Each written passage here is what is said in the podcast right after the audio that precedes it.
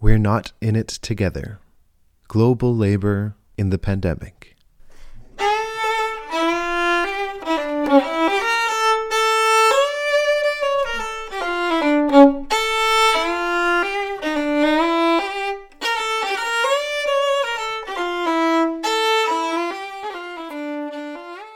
The COVID 19 pandemic is intrinsically linked to the way that work is organized in global capitalism. The health risks for workers are considerable, in particular for those who do not have the opportunity to work from the safety of their own homes. Care workers, be they paid or unpaid, are on the front line of the efforts to contain the spread of the virus, be it by working in hospitals or nursing homes, looking after sick relatives, or schooling children. The economic fallout from the health crisis and its management hit those hardest who own nothing but their labor power. In this installment of the Mosaic podcast, we're delighted to present a recording of a panel discussion among the Working Group on Labor Struggles of the German Association for Critical Social Research and the Global Labor Journal.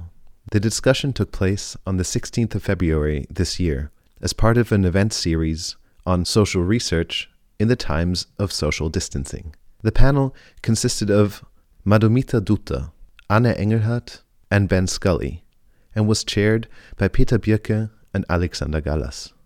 The panelists, stemming from universities in the United States of America, Germany, and South Africa, discussed the effects of the pandemic on workers around the world, the forms of labor unrest and mobilization that are emerging in its wake, and the prospects for organized labor in countries with limited state support for people who are left entirely without work.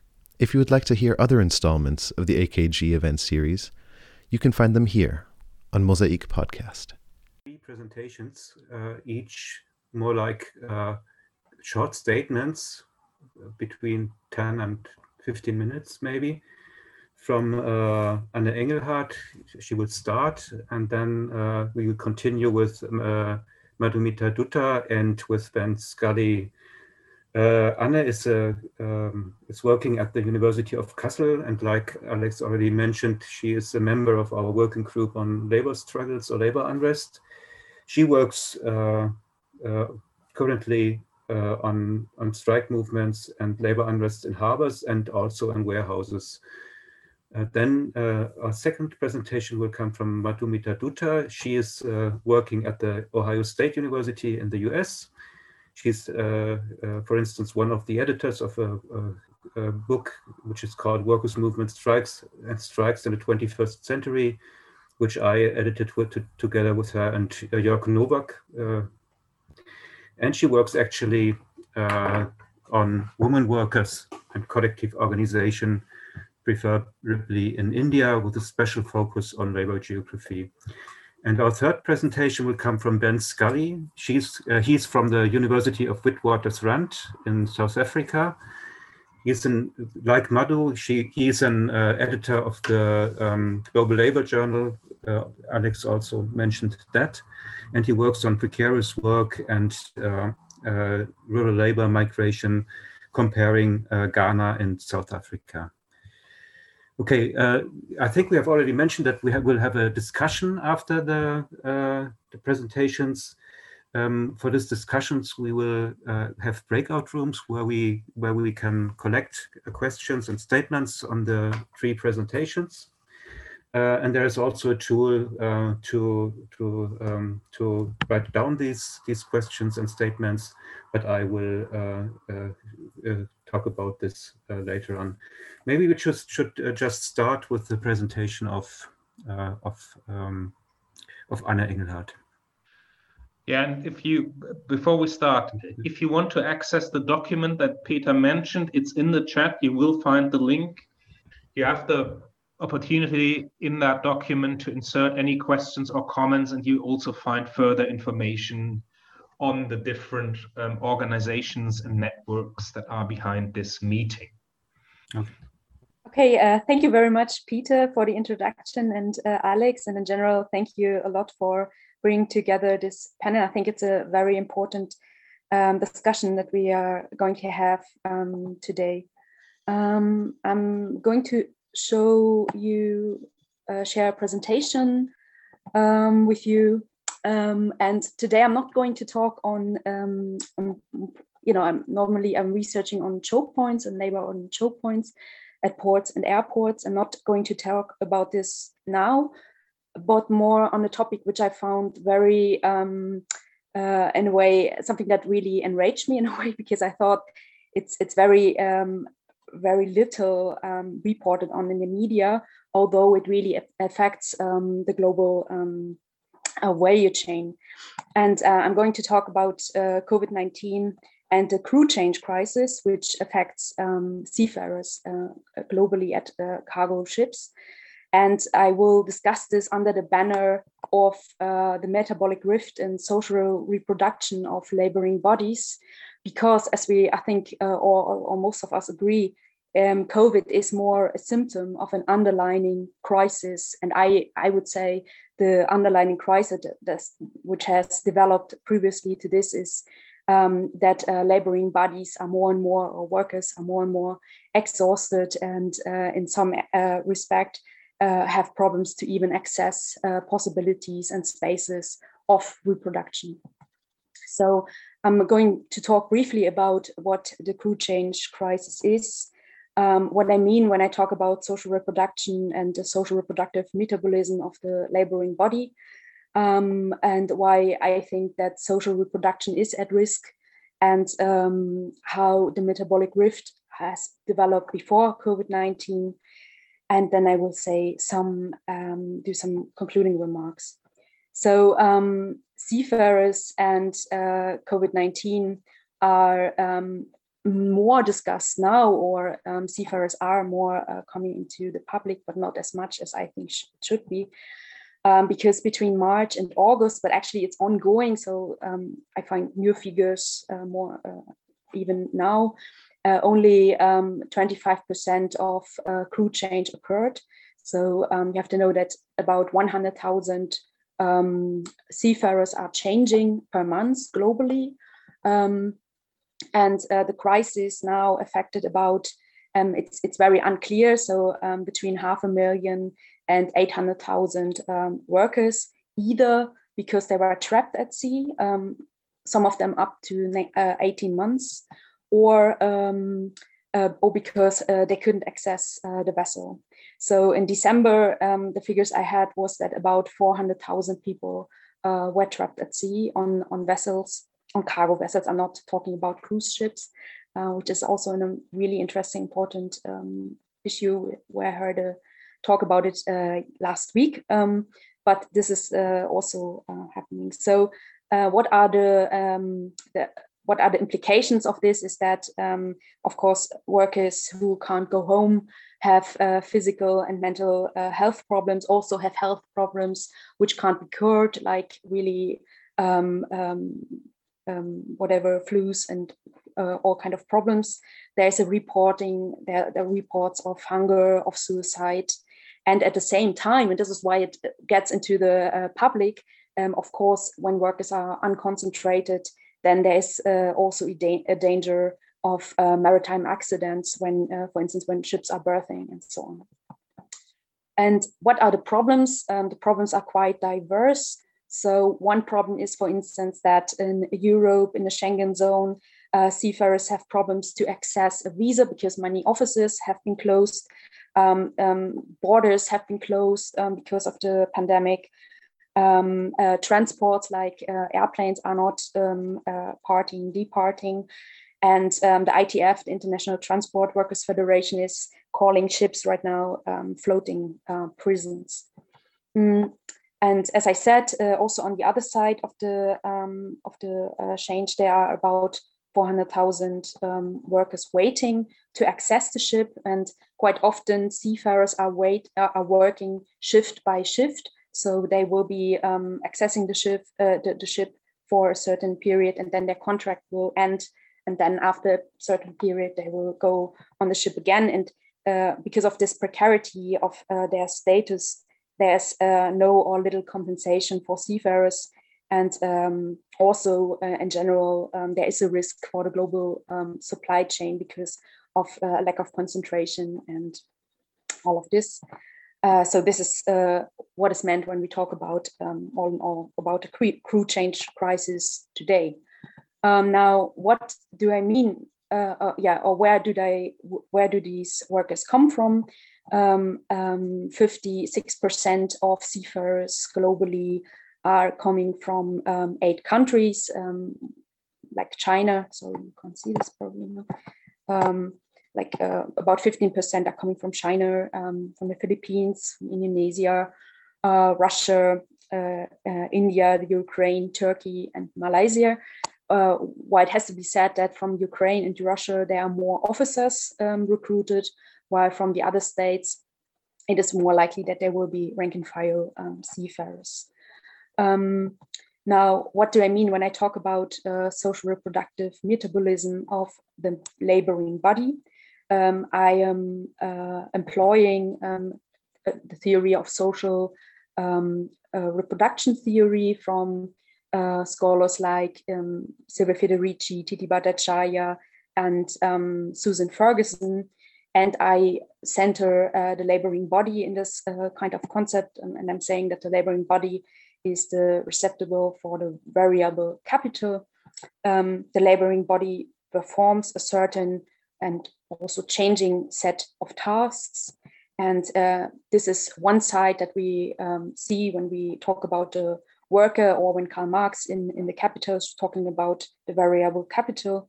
But the variable capital or the worker, and this is a, a nice quote, and I don't have it in my head, but it's it means that the worker doesn't come to the doorstep of the factory cleaned, fed, uh, dressed, and so on, but this uh, has to be done by an often unpaid um, labor regime and often uh, by women.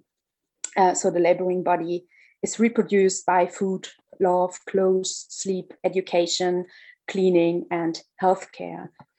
And what I'm arguing is that when there's a change in uh, production, it affects the reproduction regime and vice versa. So um, you could we could say that seafarers are either now trapped in uh, the production or in the non-paid uh, reproduction sphere.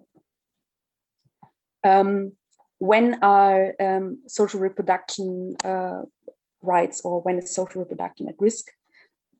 Well, I'm looking at logistics and uh, the transport. So um, there is uh, the disruption, um, if there's a disruption in transport, it's, especially affecting workers who are working in a grow in a large distance uh, from their work, uh, uh, from their living place, or um, who take long shifts of many weeks and months with limited reproduction facilities.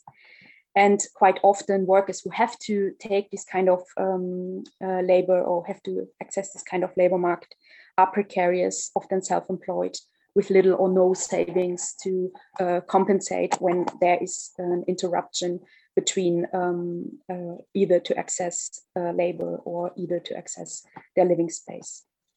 And there are further risks for uh, reproduction for the laboring bodies uh, coming from the state, um, for instance, austerity measures on healthcare, education, but also gentrification and the rising housing prices mean that workers often um, uh, live, have to move even further out of the city.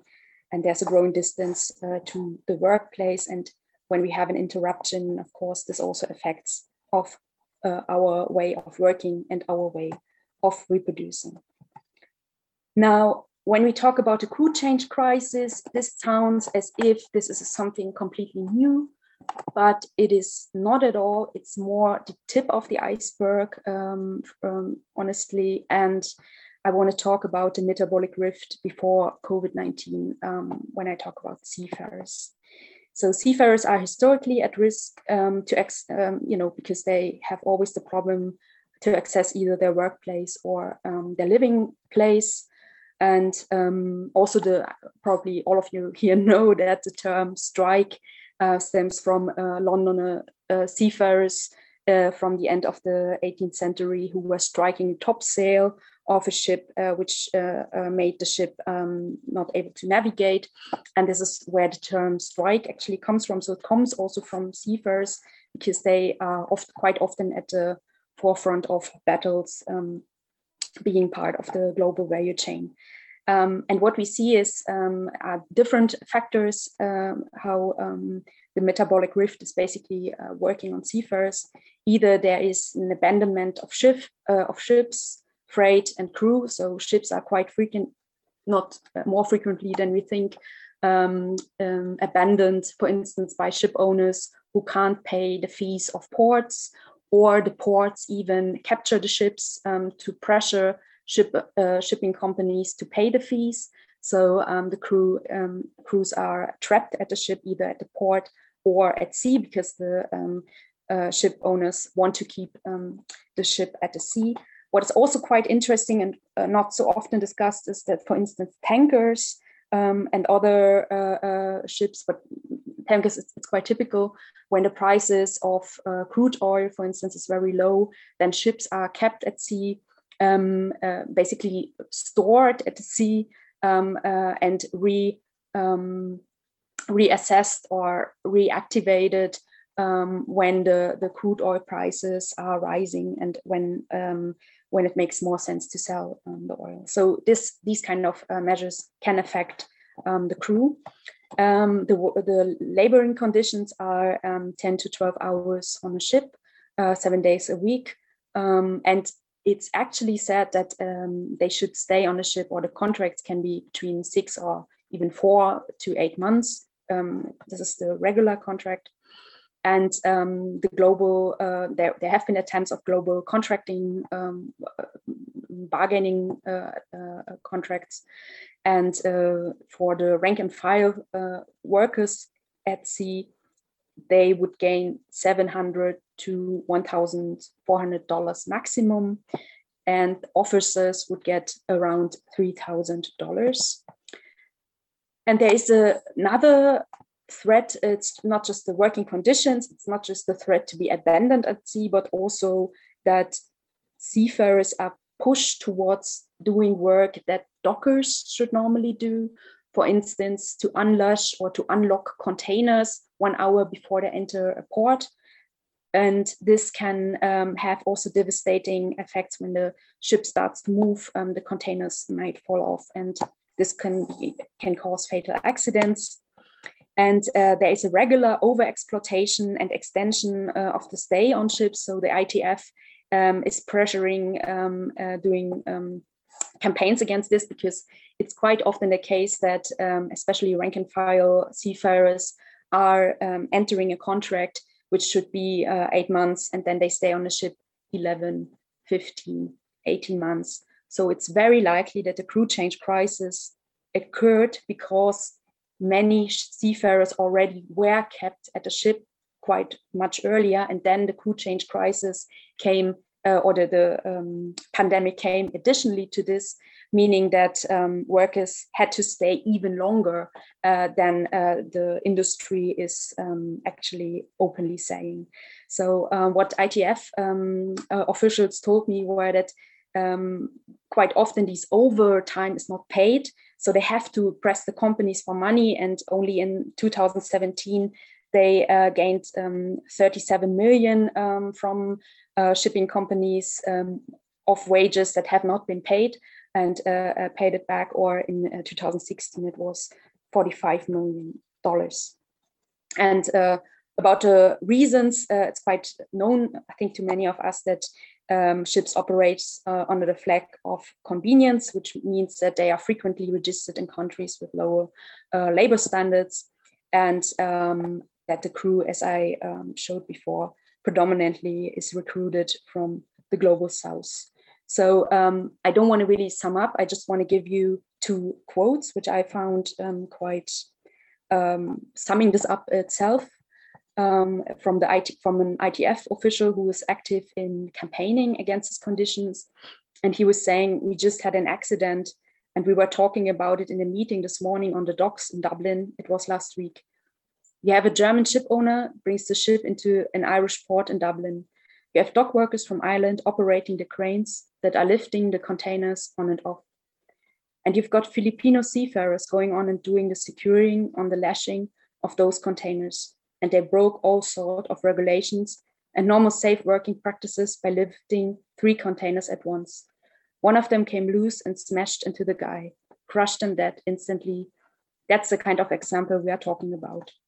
There's a working culture and people working under fear, people working under pressure, people working away from home for long periods of time, basically to support not just themselves and their families, but their extended family, like the Filipino workers have. That could be the prescriptions of their parents, the medical bills, university fees, even school fees, and all of those sorts of things. That is the kind of the reality, and that is why I said to you, it's an industry that's built on silence. And trying to get to the bottom of that stuff is extremely difficult because of the culture of silence that exists in the maritime side of transportation industry. Thank you very much.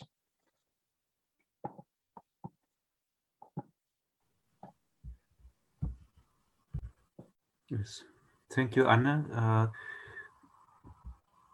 before we continue with uh, I, I just uh, mention again that there is a document. Uh, you can find it in the chat. In the chat, the link. You can find the link in the chat, and you can use it for writing down questions. Mm -hmm. And somebody starts actually at the moment. That's good. So, Madhu, please continue. Thanks. Uh, thanks, thanks, Peter, and thanks, Alex, and thanks everybody uh, for inviting uh, me for this panel discussion. And uh, I, I really don't have, I don't have PowerPoint. I'm so tired and sick of making PowerPoints for my students that I decided not to do that.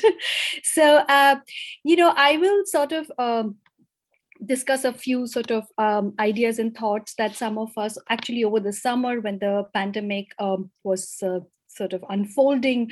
Uh, we were thinking about looking at the kind of imagery that was coming out of india. I mean most of you would have seen the imagery of migrant workers uh, you know being literally pushed out of the cities uh, forced to go back to their homes and not able to do it and and and everything else that was going on. So we were kind of really thinking about that. And there are these two um, friends and colleagues of mine uh, suparna bhaskaran and sirisha, sirisha naidu.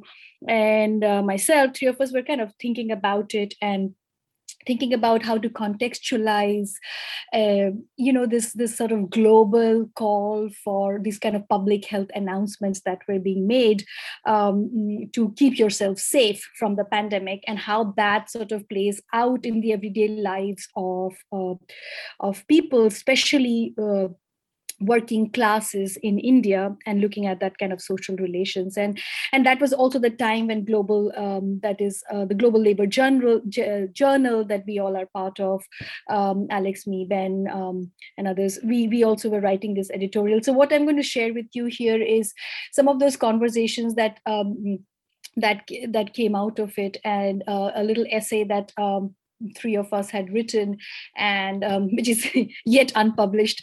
Uh, nobody wants to publish it for some reason but uh, here you are. I will just share some of those thoughts. Um, i would like to uh, start by sort of quoting one uh, one of the Vietnamese American authors, uh, Viet Nguyen, um, when he wrote in an American context, um, and the quote is, uh, the quote starts, the biological virus afflicting individuals is also a social virus. Its symptoms that is inequality, callousness, selfishness, and, the, and a profit motive that undervalues human life and overvalues commodities were for, were for too long masked by the hearty good cheer of American exceptionalism, the ruddiness of someone a few steps, steps away from a heart attack, quotes closed.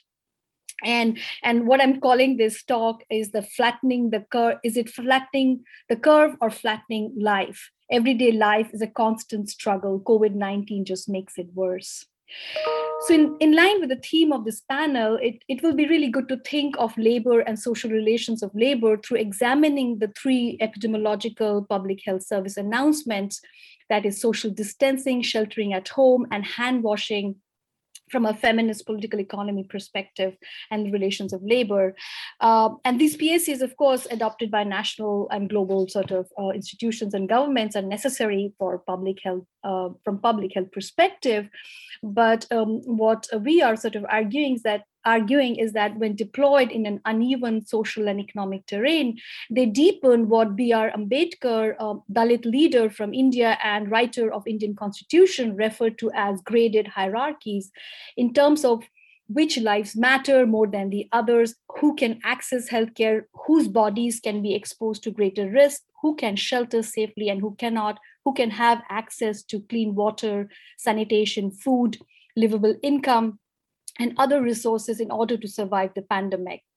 So, feminists have argued that life and life making, which includes all activities that reproduce life every day and generationally, should be at the core of economic and social decision making.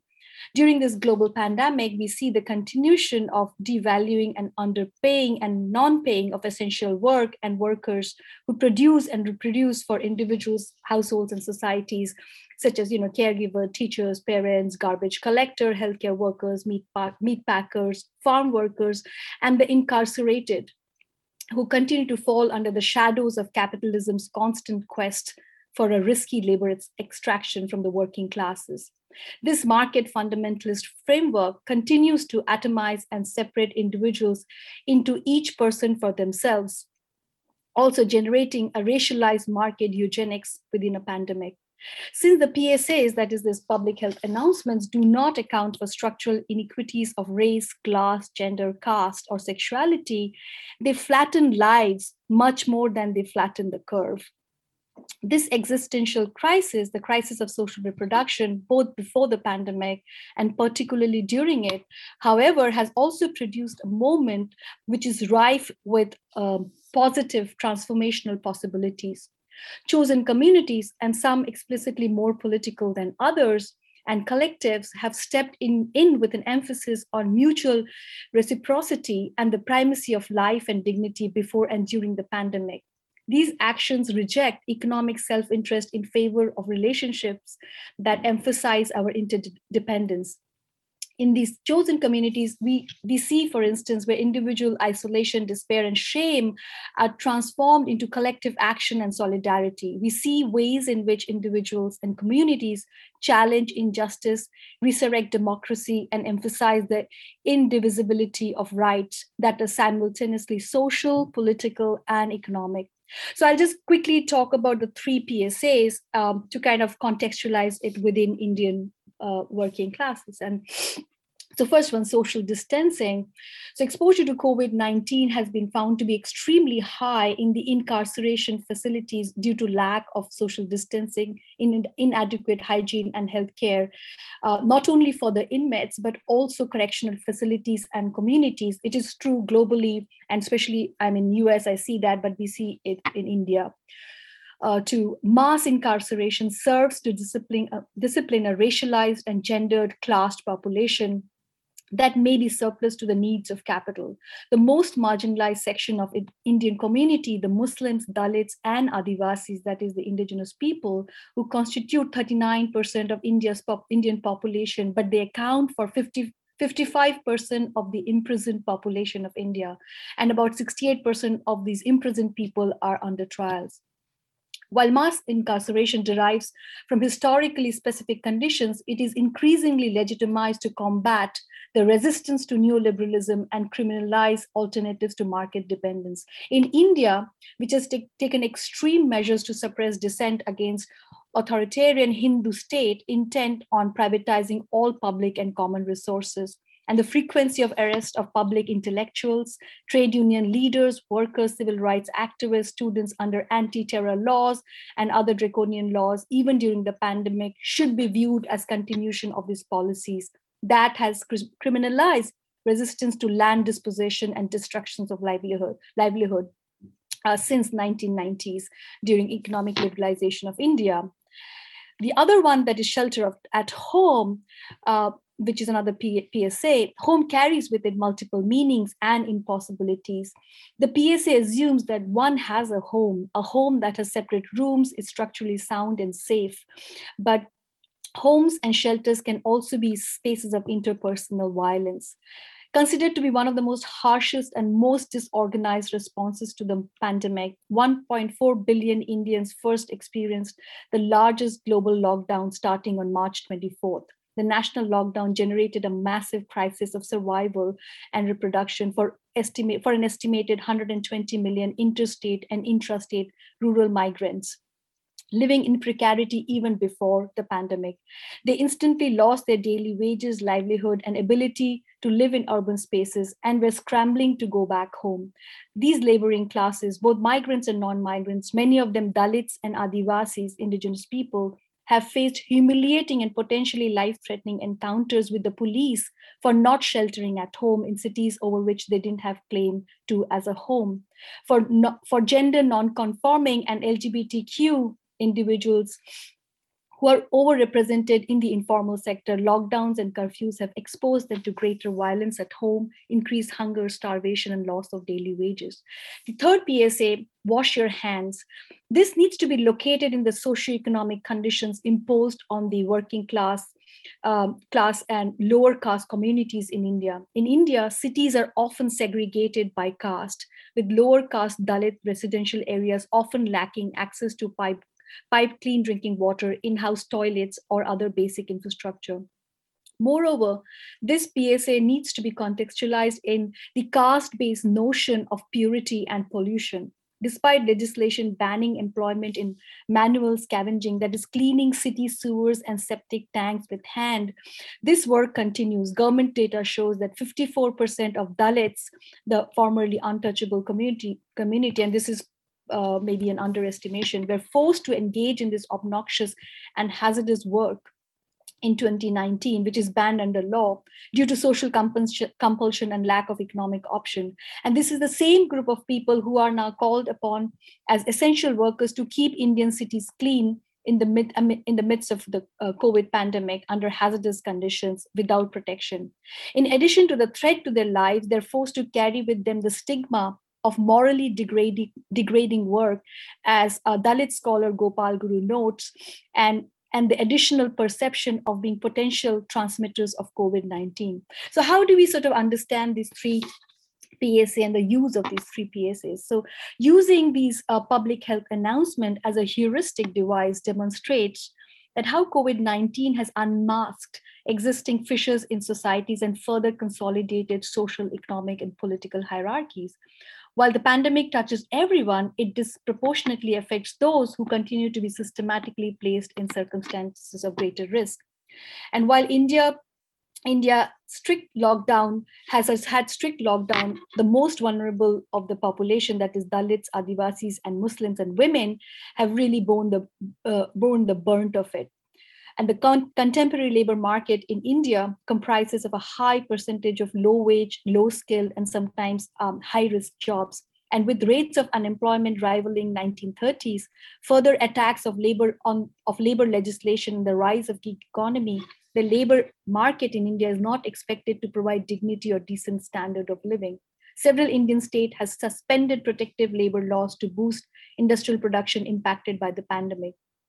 So, in the face of the failure of institutions operating, operating under the diktat of capitalism to sustain life, communities have stepped in time before and during pandemic. For instance, water protectors and advocates in Dharavi, one of the biggest uh, slum settlements in Asia, in Mumbai, came together to fight for safe, affordable, house, uh, safe, affordable water. Community kitchens in Indian cities along the highways offered nutritious food to migrants who lost their jobs. Marginalized women farmers in the in the villages uh, grew and cooked nutrition, nutritious food to provide for families and, and uh, people who returned home without wages and work. So, when epidemiological PSAs have failed to account for structural inequities that impede life making, communities have stepped in non biomedical ways of flattening the curve. Through collective action, they are sustaining well being by increasing social, political, economic inclusion and community sovereignty and health. So, here the collective life and collective uh, collective action is the key analytic.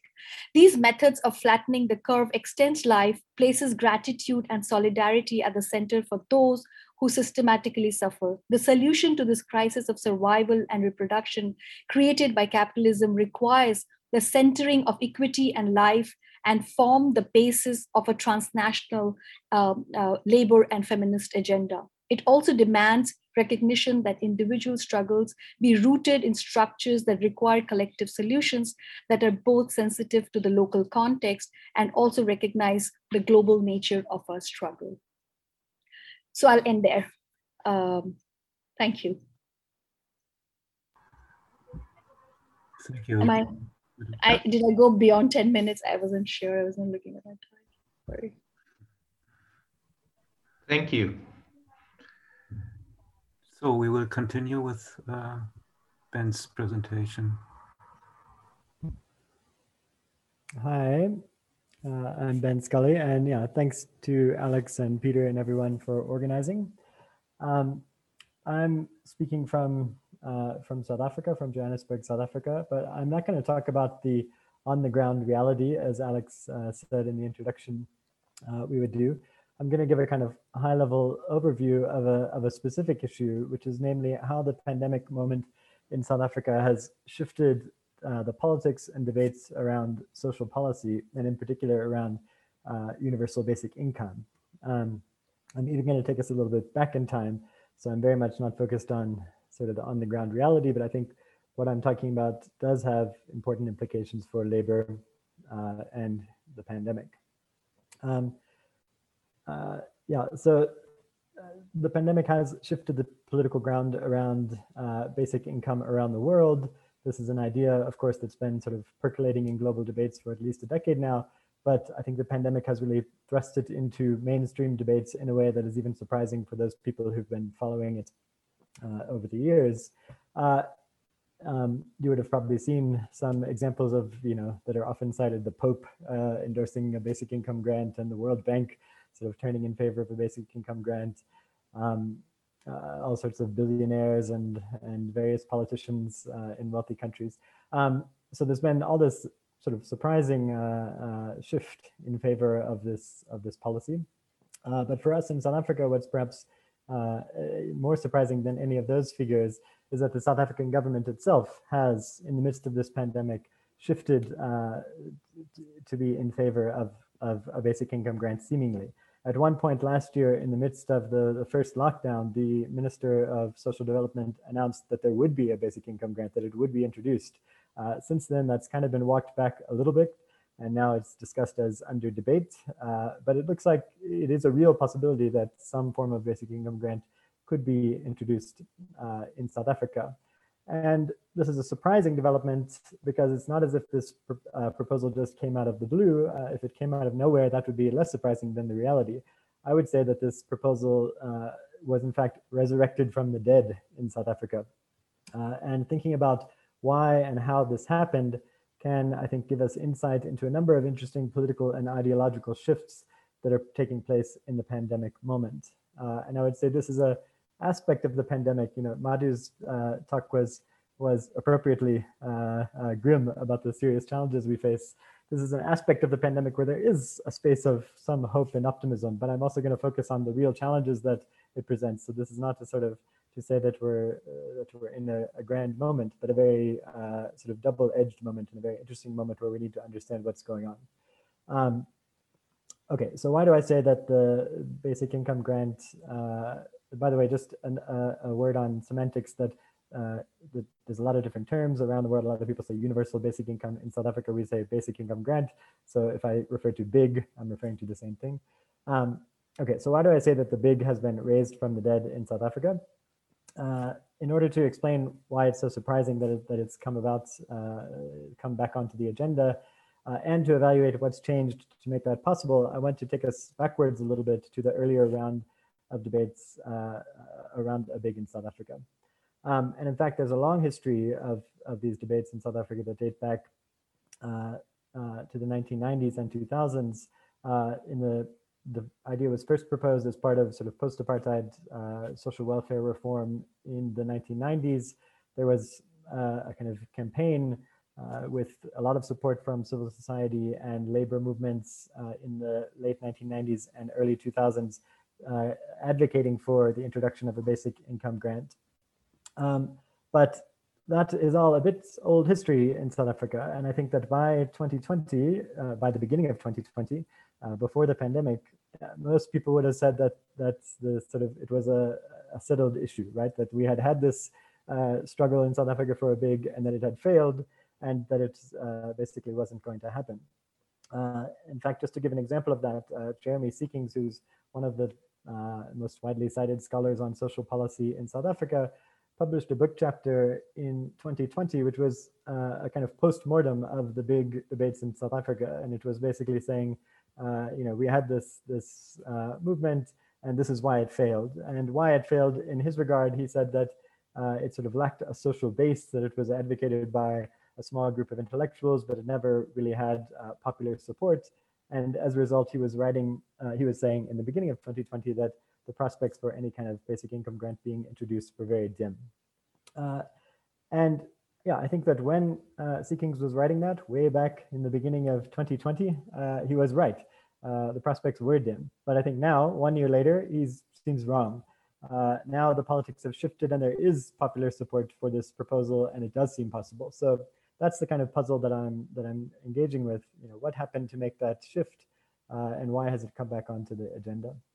Um, so again, I want to go back to debate why it was rejected in the first place to say what has changed in the present. And uh, and Seekings' piece that I just mentioned is actually part of a whole uh, sort of small literature on sort of analyzing the failure of the big in South Africa. So it's further evidence that people thought this this was a settled debate in South Africa.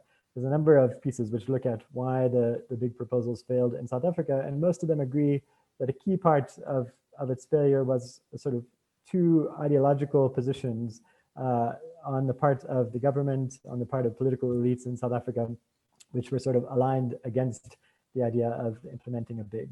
And uh, the first of these is a kind of general anti-welfareism, uh, and maybe a positive way of saying that is a pro-wage work ideology, right? And this is the the idea that the only path to dignity and social inclusion and social citizenship for the many unemployed and underemployed people in South Africa is to get a, a wage job, to get a proper job, and to be a you know contributing member of society, and that uh, grants and something like a basic income uh, is undignified and creates dependency, etc. So from this ideological perspective, the, the big was seen not only as not helpful, but even harmful to the problem of unemployment, uh, poverty, sort of crisis of social reproduction in South Africa. Um, the other ideological uh, position arrayed against the big in the, the, again this is in the 1990s and 2000s was that of fiscal conservatism or neoliberalism uh, you know market ideology right so this was this debate was taking place in the 1990s and 2000s at the height of the influence of you know uh, Washington consensus neoliberal ideology so of course, the idea that the markets are the best uh, uh, institutions to solve social problems was dominant. Um, and from this perspective, uh, state intervention and state spending should be reduced. And welfare uh, spending in particular was seen as a particularly kind of wasteful form of spending, right? It was, it is necessary. Some, you know, disabled people or elderly people or whatever might need support. But in general, from this sort of fiscally conservative uh, ideological position, you want to reduce spending on social welfare as much as possible because it's just a cost. Uh, um, okay, so with those two positions, it's it's something that is harmful because it creates dependency and it's costly and and not economically productive. Uh, that was a sort of powerful um, uh, uh, consensus that that prevented the big from being adopted despite the, the significant social pressure in this earlier round. And I'll just also mention one political reason, one political context, because it's also important when we get to what's changed now, which is that in the 1990s and early 2000s, the ruling party, the, the uh, ANC, um, uh, had a strong electoral uh, hegemony, electoral dominance. You know, they, they, they weren't afraid of, of losing at the polls. And so they felt in a strong position to deliver the kind of you know, tough medicine of, of economic reform that, that their neoliberal ideology told them was necessary. Um, okay, so that's a bit of the background on why this policy died in the first place. What has changed now that the pandemic has come? Uh, I have to go quick here because I'm short on time, but I can say we can say that certainly the credibility of both of these ideological planks has has been severely undermined by the pandemic. And here again, I, I don't want to sound too optimistic. We can debate how permanent this sort of uh, this will be and, and you know the different uh, limits of this change. But I think it's clear that there has been a severe uh, sort of knock to both uh, free marketism and to anti-welfareism uh, because of the pandemic. So we've seen two different uh, trends which kind of tie these two or tie the arguments against these ideological positions together. So on the one hand, we've seen historically large stimulus spending, sort of countercyclical uh, spending to address the economic crisis of the pandemic across the world, especially in wealthy countries, but also in middle income countries uh, across the world. Um, and, and this is the important point that a large portion of that spending has taken the form of social grants or social policy, right? Often just giving cash transfers to the people who are economically uh, uh, affected by the pandemic, right? So stimulus and welfare spending have both gone from, you know, 20 years ago when this was first debated in South Africa as sort of forbidden by the dominant ideology of, of global financial institutions and the like, to something that is very accepted, that you actually need stimulus. And in fact, uh, social welfare is a, a, route to stimulus. It's not just seen as a cost anymore, but it's seen as something that, that is necessary to address the effects of, of the global economic crisis. Um, okay, so that's the kind of optimistic moment. I mean, I, it's that's a better situation than we were in before to, to you know, better political terrain to fight on. Uh, but I do want to talk about some contradictions and, and why you know this is not a, a happy story necessarily. Um, you know, so in South Africa, uh, South Africa was of course already under severe economic constraint before the the crisis hit, before the pandemic. Uh, we've had a number of years of slow economic growth and steadily rising public debt. Uh, and South Africa was already under enormous pressure to respond to this with some form of kind of austerity and uh, economic restructuring. Uh, South Africa experienced a series of credit rating downgrades from the, the uh, big rating agencies in the months and years just before the pandemic. Um, so this was a very difficult time, right? If anyone would have asked South Africa if this was a good time for a global crisis of historic proportions, it, we would have said no, it was a really bad time. Uh, but that's when it happened.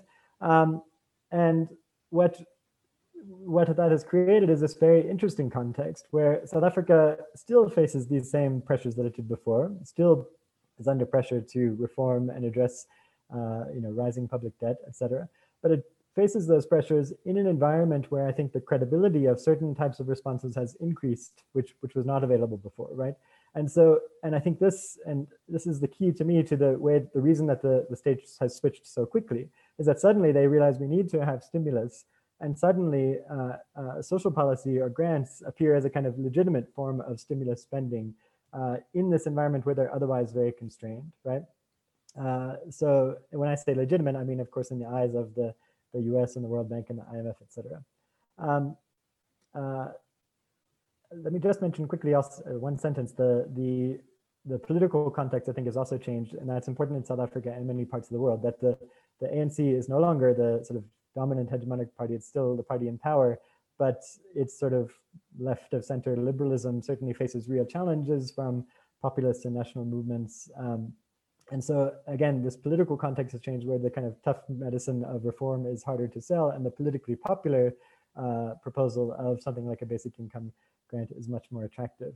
Um, I've gone way over time. I'll just just very quickly conclude by saying that uh, there's I haven't had a chance to get to this, but there's reason to believe though that the specific kind of big that is on the agenda that seems to be coming down the line in South Africa, I think is a very conservative type of big, right? It's one where a lot of the state shrinks and faces austerity, and maybe we get social grants expanding to give cash instead of social services from the state. Uh, so I, I, won't go into why, but there's a lot of reasons to expect that's what we see coming. Um, so that's all to say that we do have this very interesting new political context. We do have new political possibilities, but there will really need to be contestation to take advantage of those because it's not leading to some uh, very positive outcome without uh, struggle and mobilization. But I think the good news is that that quote that I said from Seekings before, saying that there's no popular base for this and it's just an idea of some intellectuals, as I said earlier, that's not the case anymore. I think there is an emerging popular base, and so there is a chance to contest these things and maybe shift this in a different direction. Uh, and so I'll end with that.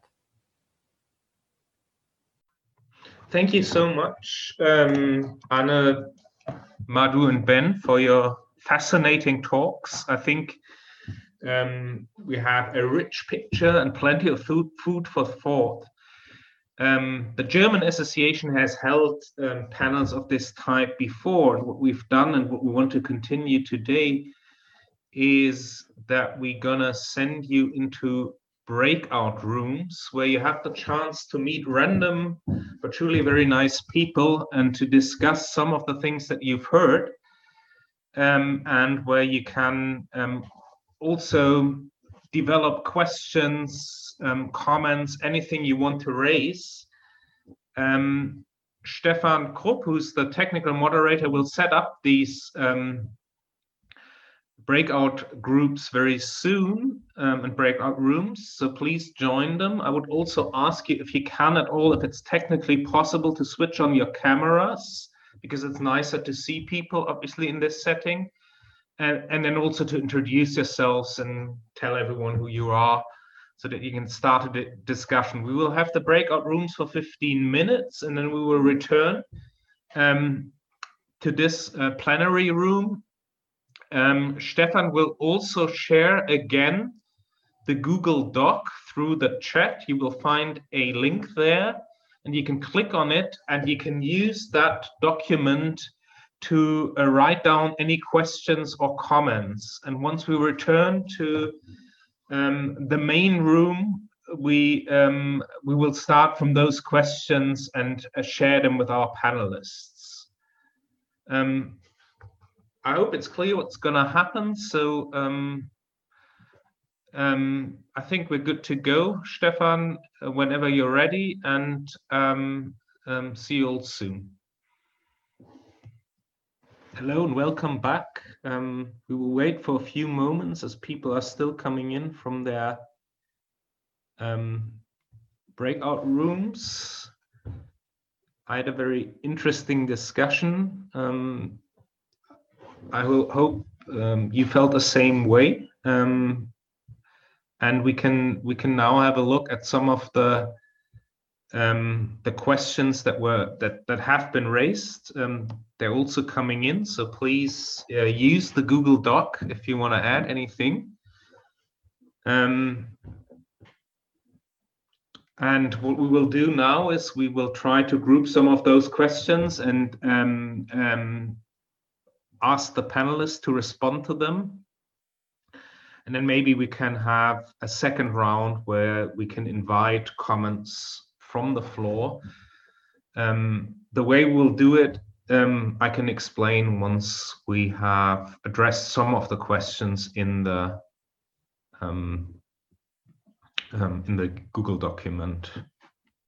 But I think many of these questions are questions that we would need like uh, five more panels to answer them all. but, but maybe we can start with uh, uh, looking at some of those questions. Um, first one is what is the, the, the, role of organized labor in the pandemic? What is the response of the working class, organized or not, in the formal informal economy? Then uh, uh, maybe uh, related to that uh, uh, about vulnerable workers are those that need to organize those who have the biggest problems to do that could we get more information on the labor unions on, and the on the on the international ships? That's a question uh, concerning the presentation of of Anna with uh, international crews. What types of resistance have been practiced, for instance, in the informal sector in India, uh, Madhu, would, but also other workers like global care workers? Then a very general question: question What would bring health workers to go on strike?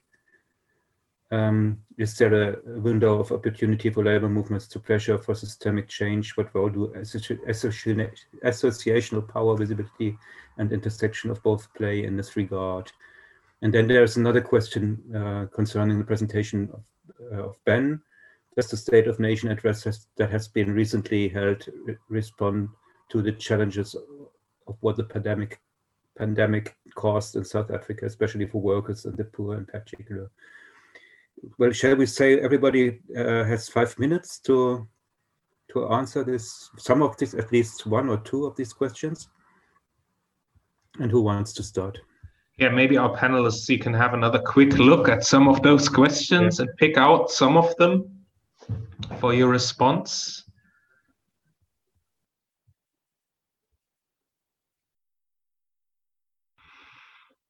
I think they're very good question. I, uh, questions. I guess um, one general thing that you may want to comment on is the question about resistance. What is happening? How are people organizing? Um,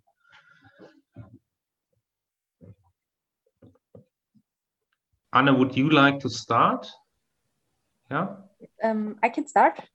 Uh, I am not, uh, you know, um, the seafaring topic is not my main topic, so I'm not very uh, into the uh, trade unions. Um, I know that there are national trade unions, and uh, what I was researching was the ITF, or I'm still it's the International Transport Workers Federation, um, and well, one of the oldest um, transnational trade union that exists.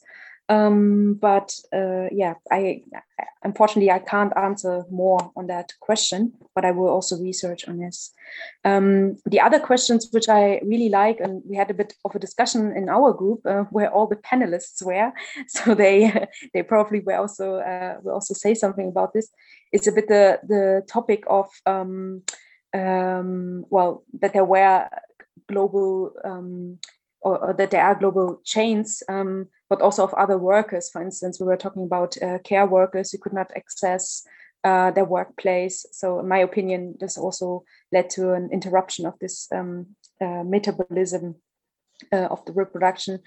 Um, and I think there are many of these uh, examples. And I really like the point that has been made here um, are those that need to organize those who have the biggest problems to do that or are vulnerable workers, the ones that are at the same time the most important workers for the system. And this is also what we discussed.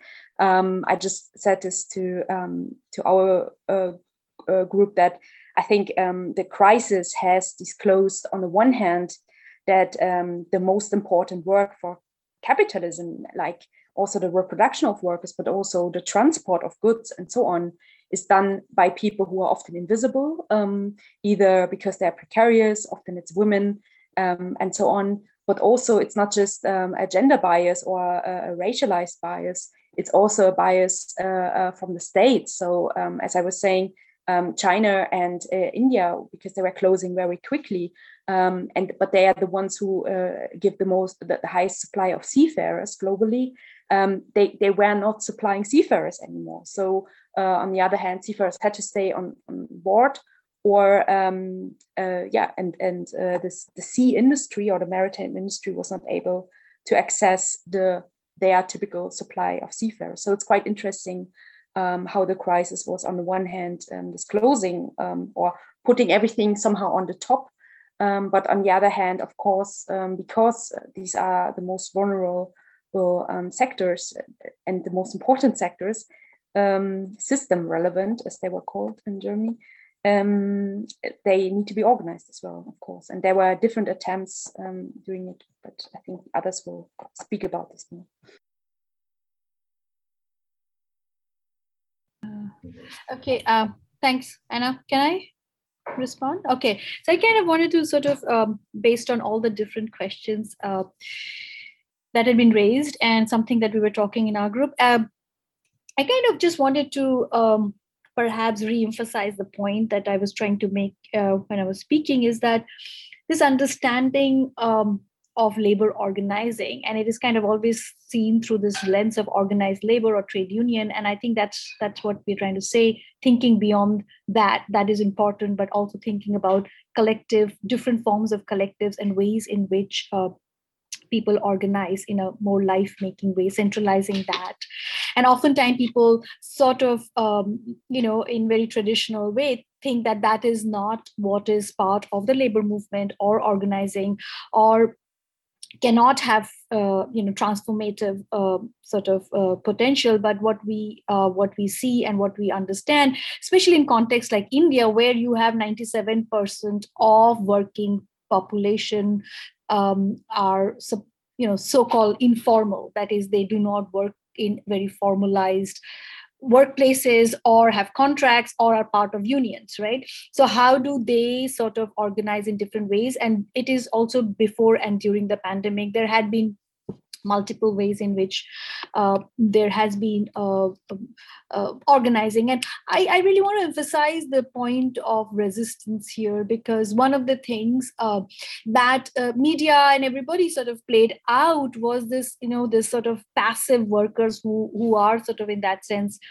um, you know, really helpless and you know being forced out of their work and all that is all true but also what is true is that that what and i think it's it's in, in a way one has to also think about how do you mold that narrative? Because one has to perhaps can see that this was also a moment where labor or workers withdrew their labor because mm, government was forcing them to actually you know initially when the lockdown happened one they were all out of jobs etc etc and then the factories started complaining and come you know all sorts of things started happening. Then these workers were being forced to go back to the factories without protection etc and there was a major chaos. Then these informal workers actually withdrew their labor. They actually refused to go back to some of these workplaces and said it's too unsafe. It's too too dangerous. And it was a form of resistance. Now how that can be harnessed into a much more collective form or organized etc is a different aspect. But at that moment in fact government had to bring about ordinances labor ordinances so that you know workers can be uh, sort of um, you know prevented from moving. But workers resisted and they they they had to then the government had to put provisions of train, food, etc., etc. The various things happened. So there were different. I guess what I'm trying to say is this is different forms of resistance and organizing that happened during that period of time, and it continues. This is not to say that this is not to say that things are not bad. I think what one is trying to do is kind of ex- trying to explicate, like you know, between this idea of exploitation, etc., etc.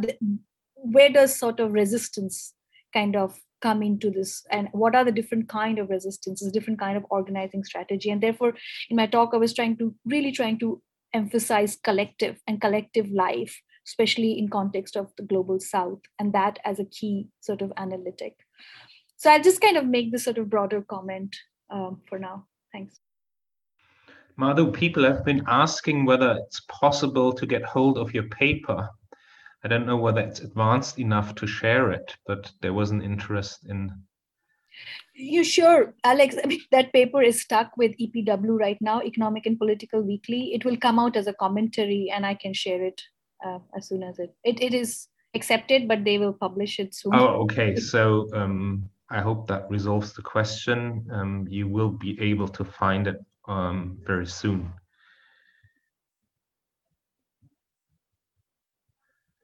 Okay, Ben, over to you. Yeah, so maybe I don't know if there are specific questions for me. I mean, th- there's one question about the the State of the Nation address, which is the annual speech that the president gave to Parliament or gives to Parliament, and it just happened a few weeks ago. Um, and uh, I think the interesting thing, thing there is that the president again committed to kind of extending this temporary or emergency uh, funding, uh, grant funding. So. Um, I mentioned in my talk that you know there'd been this long rejection of basic income, and in fact, South Africa has never had uh, a grant for working age able-bodied able-bodied people. Only a kind of old age child support grant and disabled grant. Um, and so the the COVID pandemic, there was it was the first time ever that that it was introduced this emergency grant. It's a very small amount, uh, 350 rand, so like twenty dollars or something a month. I mean, something very small. Um, but uh, but still symbolically it was some money being given to to uh, people uh, unemployed people. Uh, and that was introduced for three months in uh, i think may or june of 2020 it was supposed to be three months then it was extended i think to october and then to december and then now they've just extended it again. So one of the things i'm interested in i mean speaking about i don't know if it's about resistance so much as just the politics of this issue is you know in many countries i think there's there's some person at the UN who's kept a table of you know all the or sorry at the, at the World Bank who's kept a table of all the countries that have introduced uh, emergency uh, uh, social policy measures, and it's like 215 different countries or something more than more than it seems like there are countries in the world.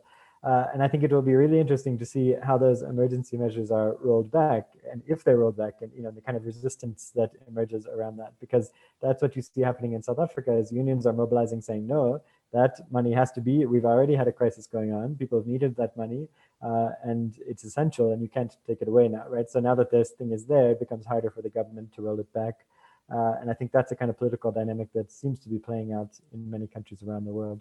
Um, so we have had uh, you know I, I didn't speak much about on the ground but we have had a lot of resistance and organization. I mean there was definitely a a moment of kind of lull and peace you know in the early early uh, weeks and months of the lockdown. But uh, since then, there's been, uh, I think, a great deal of mobilization. I mean, a, a, separate research project that I work on is workers on a, a public employment program uh, who had been working for many, advocating for many years to be sort of permanently employed because they were these kind of permanent casuals on a public employment program.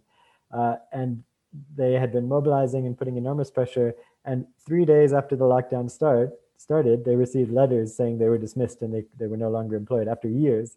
So the government was using this this lockdown as a, as a chance to fire them. Uh, and the, the ironic thing is many of them were uh, community health workers who would have been essential at that moment to be to be working in communities. Uh, but those workers uh, sort of have used that moment and responded enormously, and now they're even more mobilized and sort of protesting in the next to the offices of the government uh, on a weekly basis and this kind of thing. So that's one example from my own research, but there's lots of various kinds of mobilization and anger uh, that seem to have grown out of this of this moment.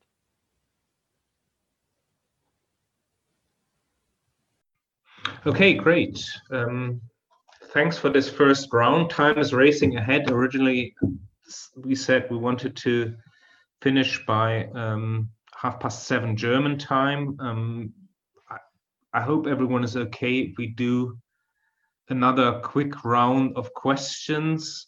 What I would ask you um, ask you to do if you want to raise a question is simply um, use the chat and put a plus sign on asterisk or something along those lines into the chat um, so that we can um, we know that you want to ask a question and can um, um, ask you to um, share it with everyone.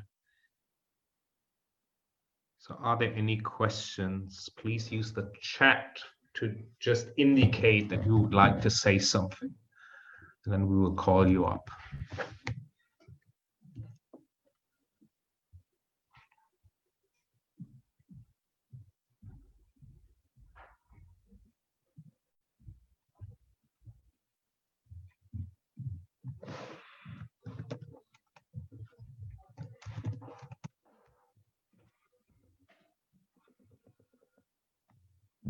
Okay. Peter shows it shows us how how it works. We just need to. Uh, but okay. Uh, I, uh, on the uh, uh, last statement of of, of Ben, I, I have uh, maybe. Um, I, would like to, to add three points from the perspective of the, of Germany or the situation in Germany, because um, I think al already now it's quite clear how how the the solidarity measures or, or grants that have uh, been introduced during the pandemic will be um, uh, recuperated. Uh, and one is uh, uh, is a very clear statement that only people that uh, really suffer from the pandemic will get those measures in the future or those, those grants in the future. The second is that there will be a reintroduction of the welfare to work system and the third, and that's maybe more like an open question, is that um, welfare measures and residence rights will will be uh, or, or, are connected, and that that connection will not be uh, will not be um, reduced uh, in, in, any way. There had, had been a lot of conflicts around um, Uh, uh, around migration in Germany as well, as uh, you uh, probably know during the pandemic. But this point was very clear that it will, will not be changed. So um, one question I, I have is uh, uh, maybe Ben, you could uh, talk about this briefly.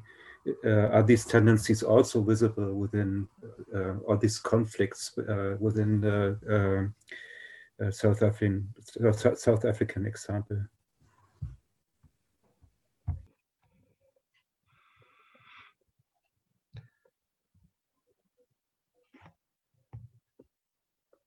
Okay, there are no other questions right now, so. So yeah, just to answer that direct question, I think I think uh, there are definitely tensions, and I mean that's what I wanted to emphasize in the paper. I was highlighting these sort of possibilities. You know, I think we would be wrong to say things haven't changed and that there isn't sort of new political space, but that new political space has all sorts of uh, sort of dangers as well as possibilities. Um, uh, or maybe I mean maybe what you're describing in Germany is maybe it doesn't seem like new political spaces opened, and maybe things are just going back to how they were in some regard. Um, I think in South Africa, uh, yeah, there's a lot of debate going on within the government that we don't know about. As I said, we had this sort of dramatic announcement that there was going to be a big. Suddenly, it just came came about one day, uh, and then that was sort of rolled back. And now there's there's certainly debates, and you know I don't think everyone is on board with this with this shift. Um, uh, but yeah, but as I've said, there, there is a new uh, situation, and and what how things get decided. I mean, in my talk, I focused on the kind of ideologies, but of course, things don't get decided just by the ideas, but by the politics. And I think the fact that there is mobilization around it again, you know, has the power to shift these uh, sort of uh, ideologies, which are firmly, which do seem to be in some places firmly in place. Uh, and I think that's what we see going on. So I'm you know, again, I, keep saying the same thing, but I'm not optimistic, but I'm interested to pay attention to what's going on. If I may add something uh, generally to what Ben said, and also, I, I, also kind of wanted to say that this past one year, I mean, globally, of course, we have seen all forms of, um, you know, um, uh, sort of resistance actions. But in context of india i mean we also have to remember that a lot of these things are also playing out at a moment where we are seeing some of the you know biggest mass uprising. I mean of course we have the you know uh, the organized sector trade unions calling out for mass strikes and millions of people come for one day. But what what we have seen uh, in this last year and a half is like around the indian indian citizenship question and this is also what we are looking at in terms of a lot of it to do with some of the people I spoke about, the most marginalized, whether it is people from Muslim communities, people in the border areas. I mean, they have all sort of all across India that we have seen mass resistance, and lot of and most of them are from working classes, right? So I think oftentimes we do not see them as part of the working class resistance, and it is part of that. And similarly, now the biggest strike that are happening for past three months uh, with the farmers with to do with the law the farming law. Before that the co- the the three code uh, law labor law. So i mean all these things are kind of coming together and we are seeing mobilizations and actions um, which not necessarily are by the organized trade unions but these are actions from from a much larger sort of uh, you know uh, working class population. So I think those things have to be kind of seen uh, more analytically understanding the radical potentials within these uh, sort of movement and i think uh, labor studies has to sort of take those those sort of moments into into their analysis to understand like how working classes are organizing mobilizing resisting from the ground against not just this sort of uh, uh you know local state sort of um, law policies but this is all part of a global sort of restructuring of economy and policy and even the labor farm law it, it's a it's a corporate law where you see the corporations are pushing through this law but then it is also connected with the global capital. I mean we have to look at the investments and financial flows. So you know those connections has to be made and seen that how working people are resisting um, resisting these uh, sort of capital forces. Yeah.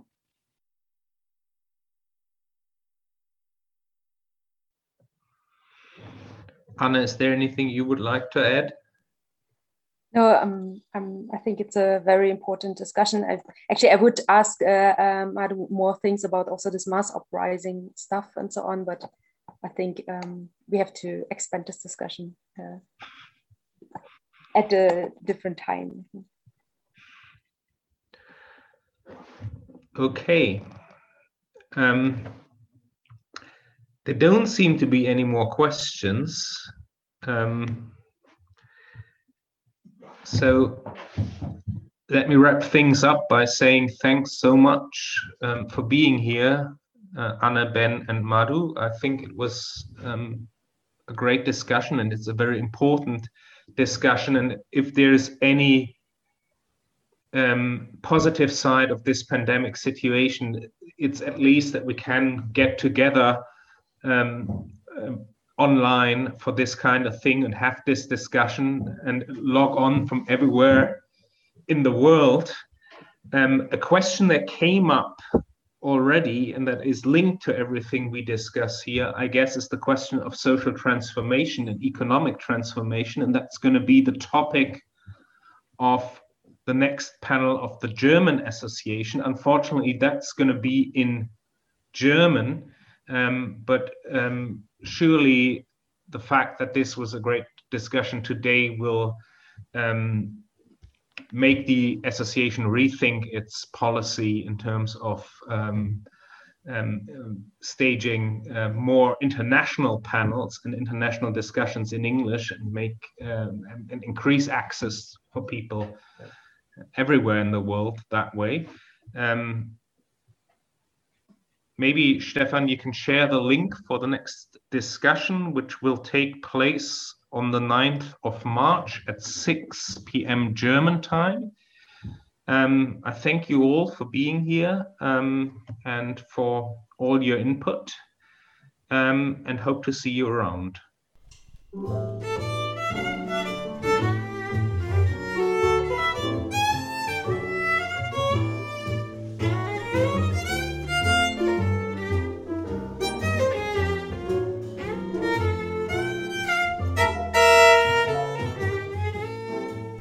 Der Mosaikblog sowie dieser Podcast entstehen eigentlich hauptsächlich aus unentgeltlicher Arbeit.